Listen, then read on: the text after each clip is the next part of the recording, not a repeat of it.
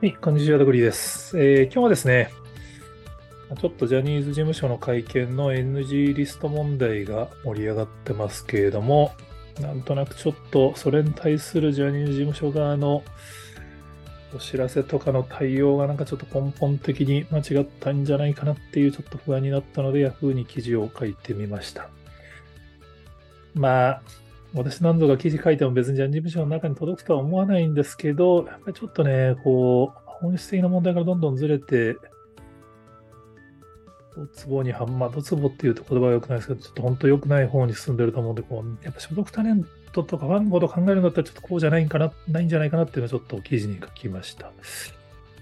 まあ、あの、ジャニーズ事務所の会見自体は、まあ、ある意味、事務所側のコントロールに沿って運営された結果、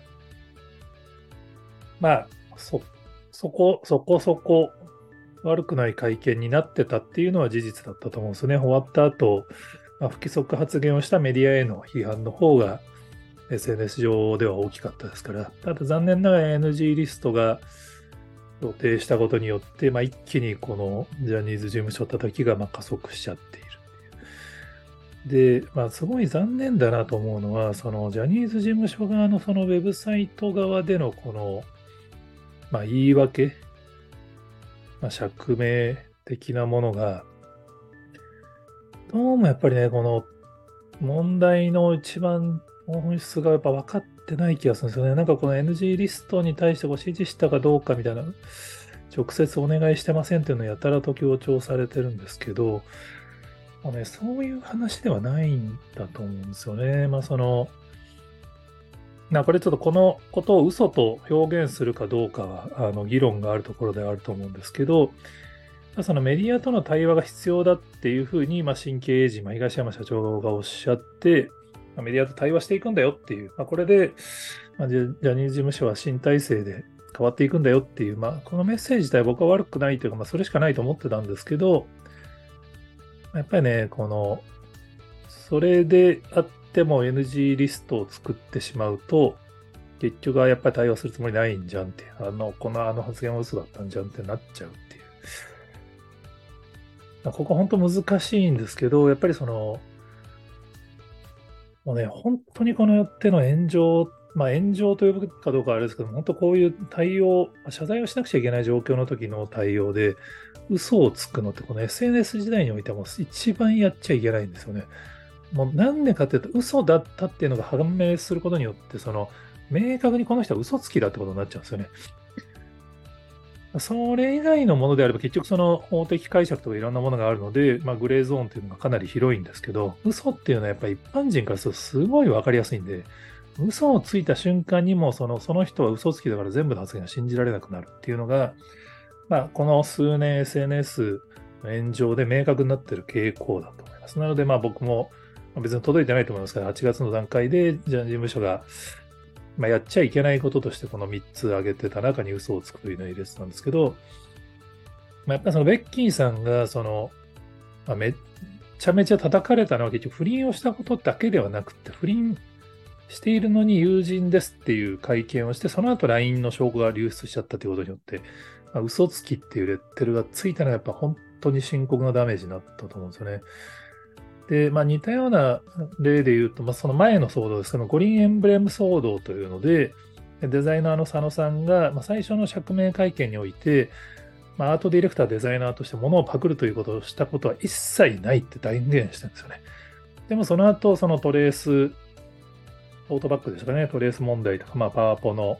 有用みたいなのが出てきて、まあ、あれは業界の常識で言うと、その、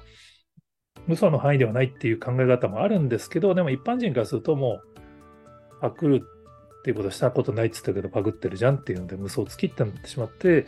まあ、あれはエンブレム自体は実際は東洋じゃなかったんじゃないかっていう見立ての方が主流なんですけども、それ以前にもう騒動が大きくなりすぎて、まあ、エンブレム、五輪がもう守れなくなっ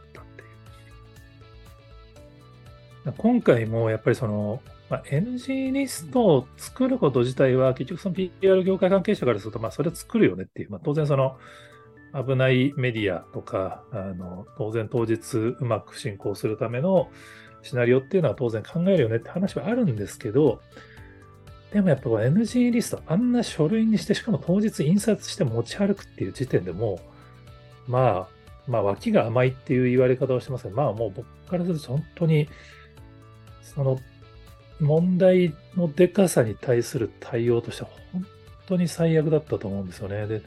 当然、まあ、コンサル会社側の不手際だっていう話はあると思うんですけど、まあ、ああいうのは多分、普通だったらクライアントさん側からもうこんなのものいりませんって、もう当然そのメディアと ちゃんと会見で対応するんだから、そんなもの作らなくて結構ですって言われれば終わりだった話なんですよね。どうも報道によると、やっぱ最初の会見の時にかなり厳しいことを質問されたんで、まあ2回目はそういうふうに荒れないようにしたいっていう要望があり、まあ、それに対する対策として実施したみたいですけれども、やっぱりその、騒動の時の会見で場所をコントロールしようとすること自体がやっぱりすでに無理があるっていう話だと思うんですよね。だからやっぱり、まあ、その後も本当に内部のリークでいろんな話が出てきてますけども、これも何が本当かどうか全然わかんないんですけど、個人的にショックだったのは、その白羽瀬元副社長。まあ、いわゆるこのジャニーズに対するメディアの損得をコントロールしてきた人が実はまだ嘱託社員で雇われているっていう、その、今回の絵も彼がまだリードしている可能性が全然あるです。結局その広報側のリーダーが新しい人が多分外部から入ってきてないでしょうから、そうすると当然白羽さんが嘱託でやってるんだったら今回もやってる可能性があるっていう。実際問題、このジャニーズ事務所の最近のこのお知らせの使い方がまあ古いんですよね。この、やはり木村拓哉さんがその社名変えるのに反対したとか、ジュリー藤島元社長が実は会見場にいたとかっていう報道に対してそれは事実ではありませんみたいなのを一生懸命お知らせで否定されてるんですけど、なんかやっぱ肝心な質問には答えないんだけども、自分たちにとって都合が悪いことが報道されるとそれに対して反論するっていうのが、まあ、いかにも 過去のメディアコントロールをしていた時のジャニーズ事務所を彷彿とさせるんですよね。やっぱこれはやればやるほど体質が変わってないなって見えちゃうんで、これはね、良くないと思いますね。やっぱなんといってもその、週刊文春がそのジャニー喜多川氏の性加害を報道した時に、訴訟で黙らせようとしたっていうのがそのジャニーズ事務所の象徴なんですよね。これはスローニュースさんがその訴訟を乱用すること自体の問題提起を記事で出されてましたけれども、まあ、要は多分関係者は当時からジャニー喜多川氏にそういう傾向があるのは分かっていたのに、週刊文春が報道したこと自体を、まあ、これは嘘だということで訴えているっていう。だからもうこの時点でも、当時のやっぱやり方はそういうその否定をすることによってメディア側を威嚇するっていうやり方で、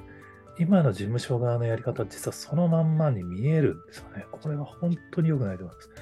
これをやればやるほどメディアがどんどん敵に回って、何の発言も信じてもらえなくなるので、それで一番苦しむ所属タレントの皆さんですかね。彼らは結局テレビ番組にまだ出てるので、矢面に立ってんですよね。それでこの事務所側がこうやって嘘つきである状態を加速するってのは本当に良くないと思うので、本当に神経エイジにはもちょっともこの古いやり方、もう SNS 時代はこの内部のリークで情報が漏れるっていう前提で全てをやらないと、ね、中途半端にこの会見上での自分のこうプライドとかメンツとか守ろうとしてる場合じゃないと思うんですよね、みたいなことを素人が言っても届かないと思うんですけど、本当にこのジャニーズ事務所の今後の対応が、やっぱ日本のコンテンツの世界に対する印象を大きく変えると思うので、ここ本当に、あの、ジャニーズ事務所の承諾タレントファンにとってももちろんですけど、被害者とか、その関係する方々含めると本当に大事なタイミングだと思うので、まあ、なんとかいい方向に切り替わってほしいなと思う次第です。はい、えー、他にもこんな話知ってますよって方がおられましたら、ぜひコメントやツイートで教えていただけると幸いです。今日もありがとうございます。